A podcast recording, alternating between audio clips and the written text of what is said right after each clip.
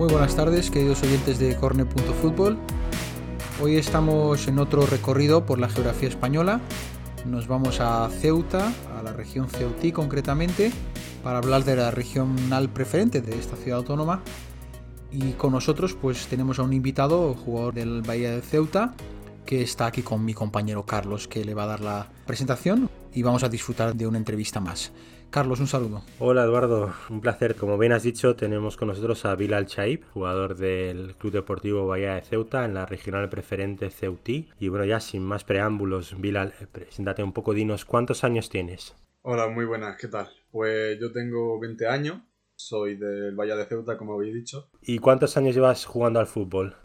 Pues yo llevo desde cadete, cadete creo que serán los 14 años así. Te iba a comentar, de estos años que llevas jugando al fútbol, ¿cuántos llevas bajo la disciplina del Valle de Ceuta? Sobre la disciplina del Valle de Ceuta llevo tres. Uno de juveniles y dos de regionales. Y ya nos has comentado que jugabas de lateral, ¿verdad? Sí, lateral, central, extremo, soy polivalente en ese sentido. Súper versátil, ¿no? Un jugador con un multiusos, eh, un jugador que, que juegas en varias... ¿Te adaptas fácilmente en las posiciones o en cuál te adaptas mejor? Por ejemplo, eh, em, me adapto mejor a la hora de defender, ¿no? A la hora de defender me adapto muy bien. Incluso carrilero también se me da muy bien. Sí. Pero a la hora de estar de extremo derecho o de delantero no me viene mal. O sea, que tienes proyección ofensiva, ¿no? Sí. Hombre, por la banda sí, eh, permutar de una banda a otra, sea de derecha a izquierda, siempre es más fácil, por así decir, que pues sobre todo te lo digo por el radio de acción que tienes, ¿no? O sea, cuando juegas en la banda solo tienes 180 grados de visión, ¿no? Claro. El otro lado no tienes problema. Y, pasar lo que es a, central requiere un poquito más. ¿Cómo te adaptas tú con el paso a central? Bueno, en realidad el paso a central me resulta incluso mucho más fácil que jugar de lateral. Porque en realidad lo ves todo en el campo, simplemente tú estás atrás y lo ves todo. Sí. Y a la hora de defender como que todo es más corto como que al salir a cortar un balón es mucho más corto que ir a, defender al extremo y después volver otra vez. Eh, me parece mucho más fácil. El recorrido es menor, ¿no? Sí, claro. ¿Cómo te están usando más en este año? Eh, ¿Más de lateral o más de central? Lateral derecho y carrilero, sí. Pues veo que es una posición en la cual te sientes cómodo. ¿Y tienes gol? ¿Tienes, tienes bastante llegada a gol o cómo llevas este año? Bueno, sí, más o menos, está, está bien. Este fin de semana he tenido la suerte de marcar pero bueno, no, no mucha llegada a gol, es más, más a compañeros, no a trabajar por el equipo. Y bueno, veo que, en cuanto a posicionamiento, has dicho lateral derecho, debes tener ahí un montón de lateral izquierdo, central, extremo. Sí. Debes tener varios jugadores en los que te miras, ¿no? Sí, bueno, pues te puedo decir en realidad, me miro más por la, por la mentalidad que por el juego en realidad, porque al fin y al cabo todo consta de mentalidad, ¿no? Por ejemplo, Cristiano Ronaldo tiene una mentalidad muy buena, o también Vidic, que seguro que sabéis quién es. Del United. Sí, del United. Estilo parecido a Vidic, sí, así más o menos. O un lateral ahora eh, conceptual, pues puede ser Hakimi, por ejemplo, que tiene una velocidad muy explosiva. Parecido. O sea, jugadores que tienen. Sí, que son jugadores muy dotados, bien dotados físicamente. Sí, eso. Pero también con. No, no exentos de técnica, ¿no? Son jugadores de referencia. Eh, jugadores, bueno, Cristiano ya todo el mundo lo conoce, ¿no? Eh, son jugadores de, gran referencia que, sobre todo pues eh, nos dan un poco esa motivación de que con el trabajo se puede conseguir cosas. Sí, esa es la motivación, que con el trabajo y el esfuerzo se puede conseguir. Desde luego. Y, y, bueno, pues imagino que con esos tipos de referentes, describirnos un poco cómo es tu corte como jugador. Bueno, pues intento ser un poco rápido, ¿no? Al menos dentro de lo que cabe. Una buena defensa siempre, eso sí es lo que me cunde. Tengo recorrido a la hora de atacar, no viene mal también. En modo aéreo, en plan rematando también voy bien. Con el balón también tampoco está muy exento de calidad, como te has dicho, Eduardo. Por cierto, ¿de qué equipo eres? Pues es que eso es un poco... Eh, yo soy de muchos equipos, ¿no? Al fin y al cabo lo que me gusta es disfrutar el fútbol, porque sufrir por un equipo es un poco complicado. Es una buena respuesta esa, pero si tuvieras que elegir uno entre todos, ¿a cuál le tienes más cariño? ¿O los tienes a todos en el mismo, en el mismo listón? Vaya. Es que los tengo todos en el mismo listón, porque si tú miras mi armario hay camiseta del Barça, del Madrid, de Alemania, hay, hay de todo. Un amante del fútbol sin colores, vaya. Efectivamente. Pues es bueno, ¿eh? Es bueno el tener varios referentes que te guste el fútbol, que sea que en el fondo disfrutes de cualquier equipo. Eso, bueno, pues es, la, yo creo que es la mentalidad de un deportista. Sí. Eh, al fin y al cabo, ¿no? Reconocer quién es mejor, pues quitarse el sombrero, ¿no?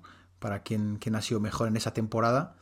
Y sobre todo teniendo, si tienes camisetas del Madrid y del Barça, es comprensible que pueda ser así, porque ninguno de los dos, ni quien fuera jugador del eh, adepto del Madrid o aficionado del Madrid o del Barcelona, no va a tener una camiseta del otro equipo en casa.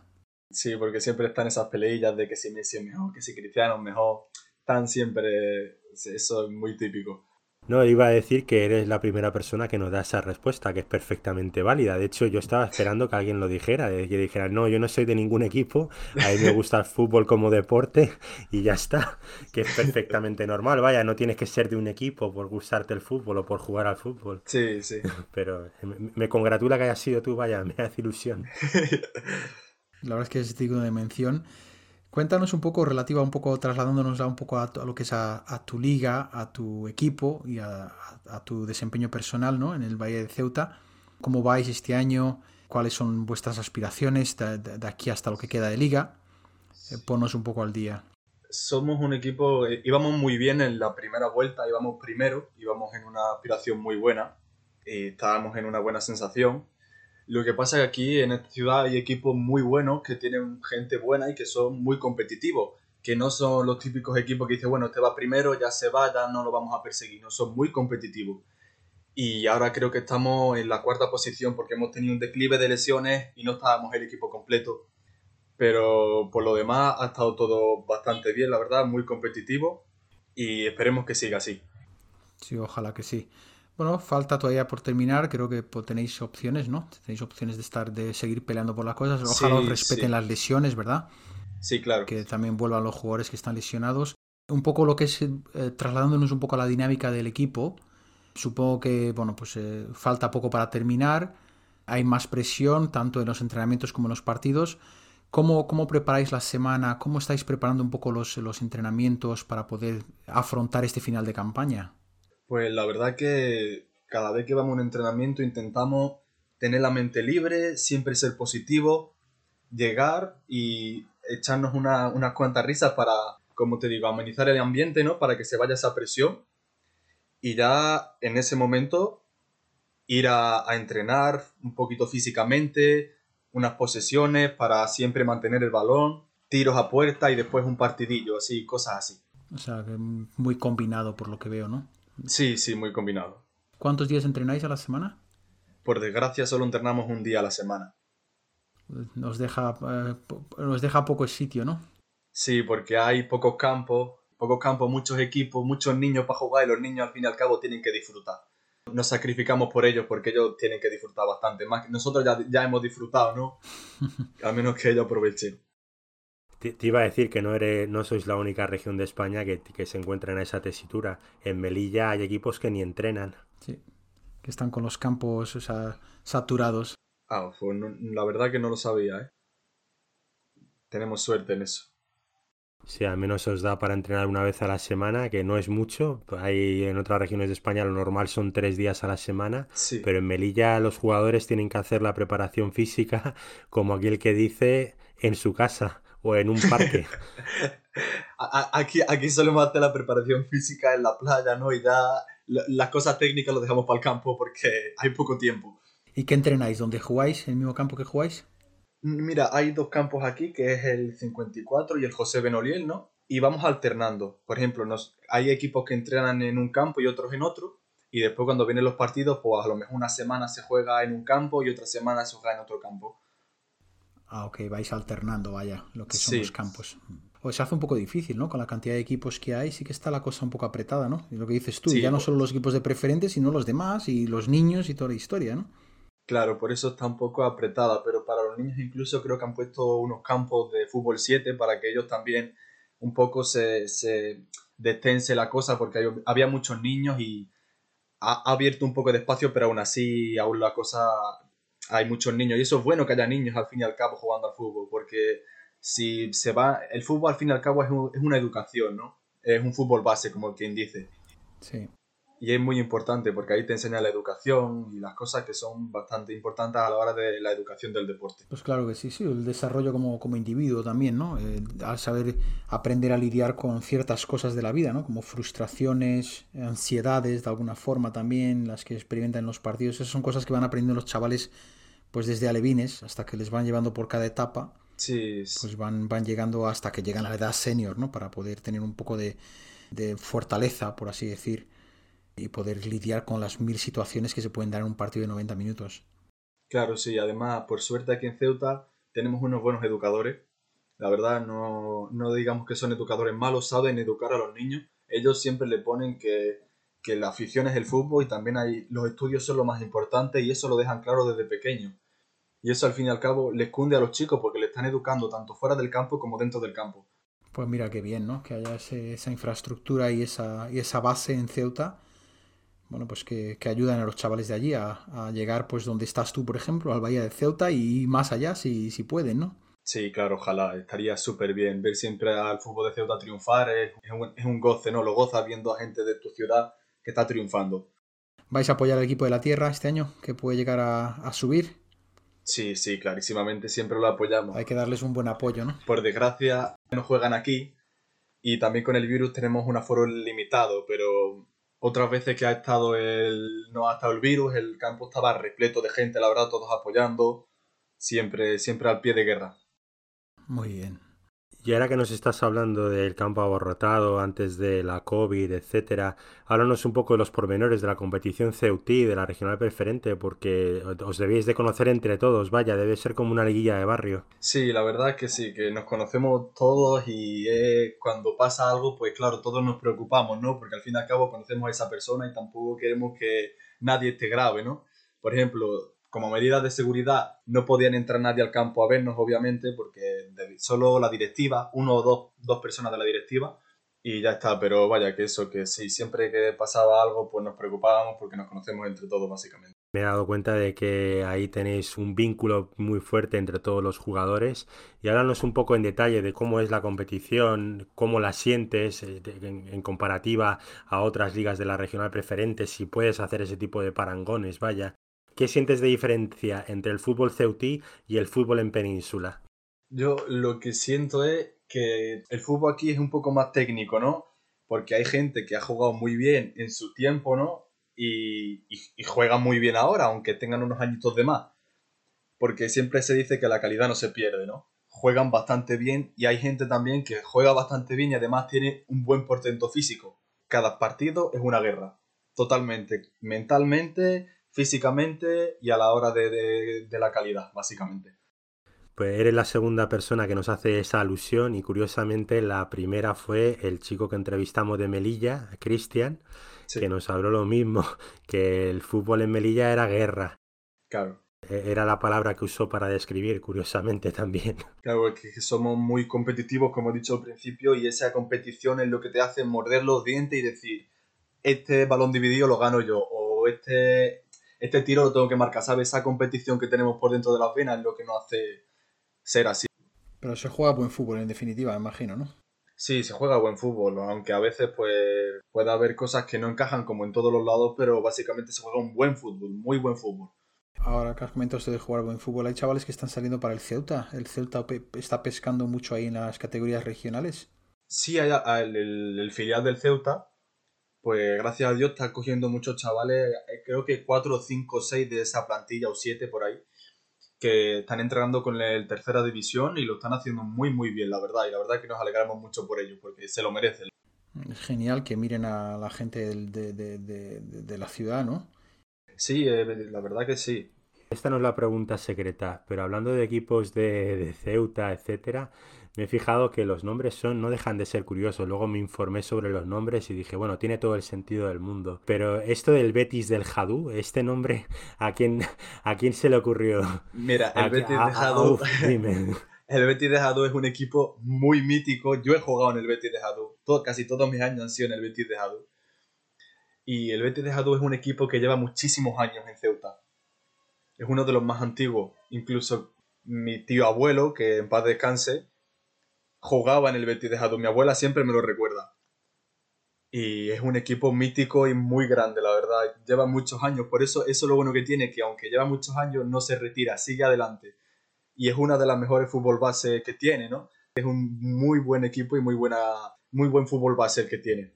A, mí me llamó la atención el nombre, por así decirlo, ¿no? Porque obviamente pues eh, es, igual al del equipo de la península, al equipo de sevillano. Lo de Jadú luego me informé y te voy a preguntar, tú, eh, eh, Jadú es uno de los barrios en Ceuta. Efectivamente. ¿Sabes por qué se llama el barrio del Jadú? No, la verdad que no, fíjate que he vivido toda mi vida aquí, mi madre también, pero no sé por qué se llama el barrio de Jadú. Pues te lo voy a decir yo porque se llama el barrio del Jadú el, en Ceuta. ¿eh? Jadú era un sastre y vivía en esa zona y por eso se le comenzó a llamar el barrio del Jadú. Pues fíjate que no lo sabía, ¿eh?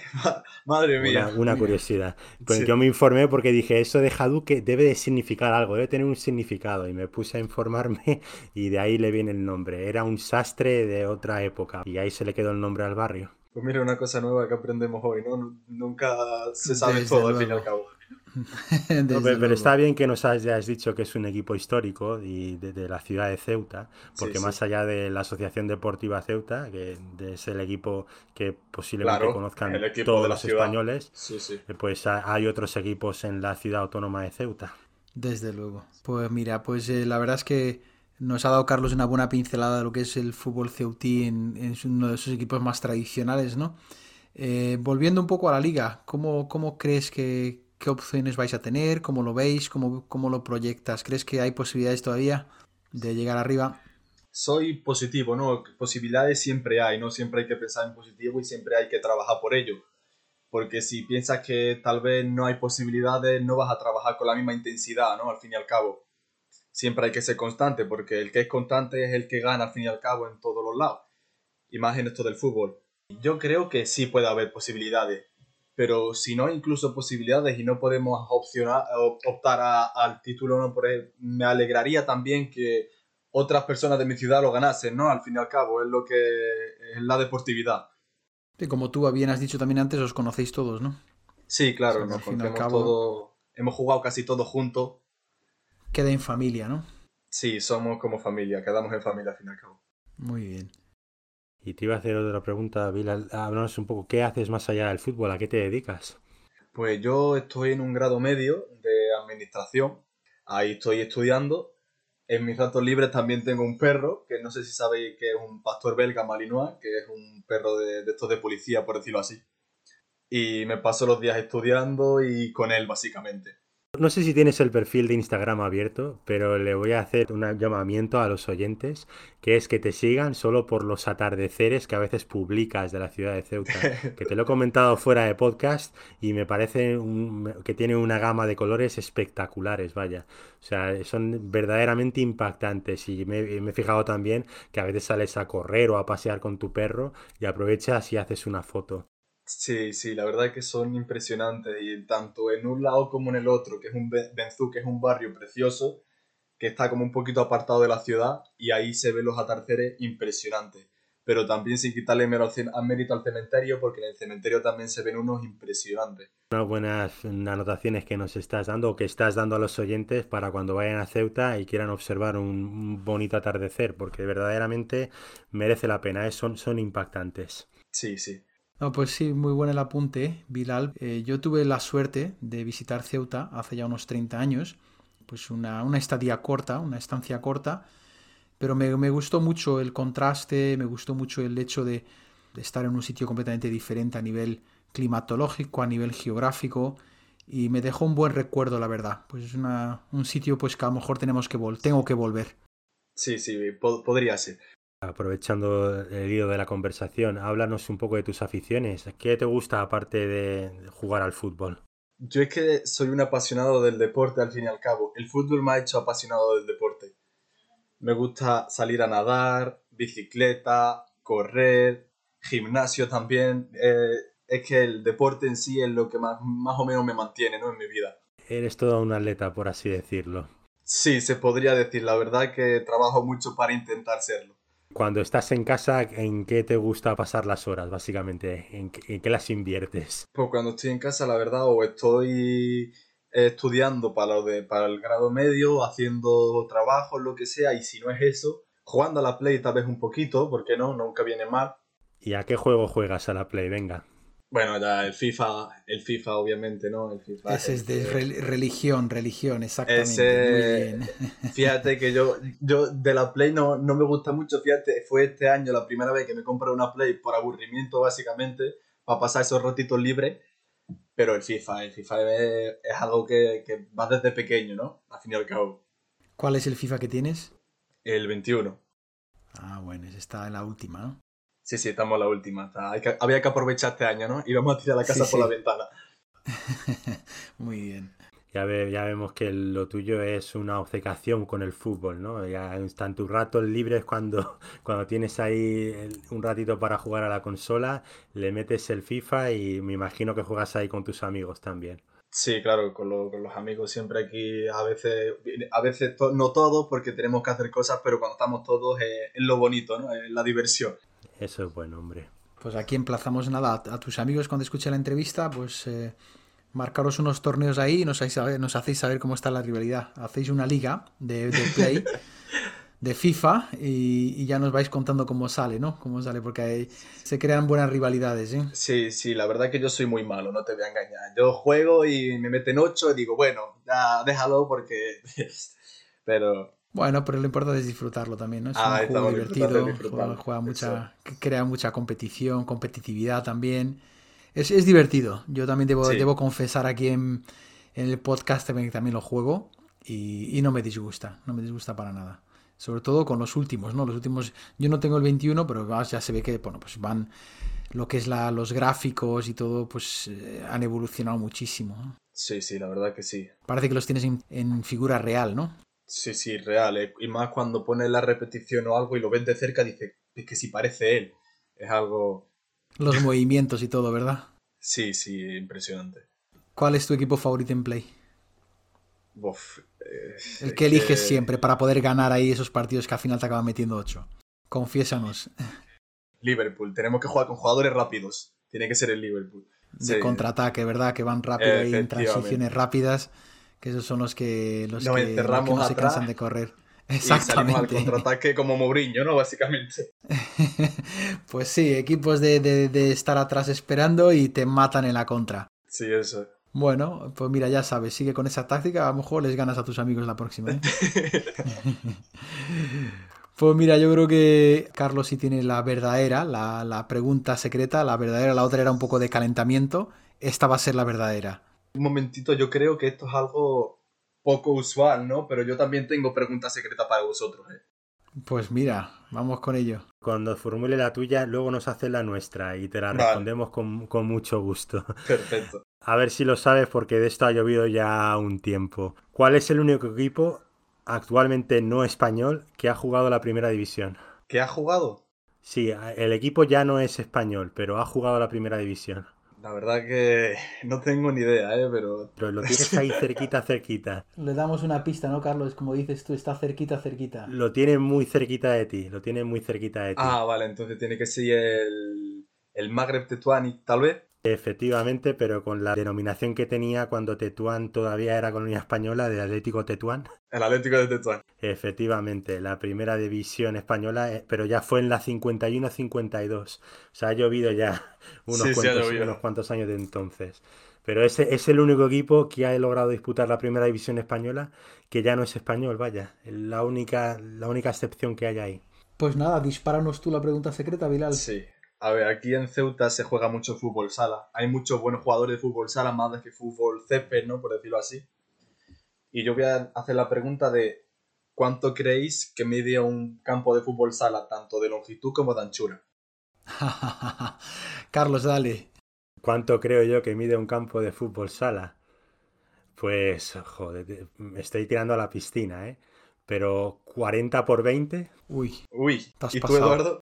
Yo lo he jugado, ¿eh? Y me vais a pillar, me va a pillar los dedos, pero si no estoy en error, Uf. creo que es 23 de largo. Mira, el eh, Carlos ha dado en el clavo. Son 40 de longitud y 20 de anchura. 40, tan largo. pues me, tira a la piscina, ¿eh? Me tira a la piscina. Es que estaba visualizándolo y he dicho, no sé, yo lo he visto por la televisión y a mí me da la sensación de que tiene que ser una medida. Yo lo he dicho viendo como, la, como, como me imagino yo el campo en la televisión. Pero. Pues qué pequeño se ve cuando uno lo juega, ¿eh? Sí, sí, cuando uno lo juega se ve pequeño. Eduardo se ve súper pues pequeño. Yo lo, veía mucho más pequeño. sí, claro, porque los tenía los jugadores. Claro, los jugadores están al lado y tú dices, ostras, ¿cómo salgo de aquí? Os juro que no lo he mirado por internet, ¿eh? que me he tirado a la pues, piscina, pero total. Carlos ha llevado, eh, se ha llevado el premio entonces, Carlos. Ha sí, llevado se lo ha llevado, se lo ha llevado. El millón de euros lo lleva Carlos hoy, ¿eh? sí, ya se lo lleva con él ya al banco.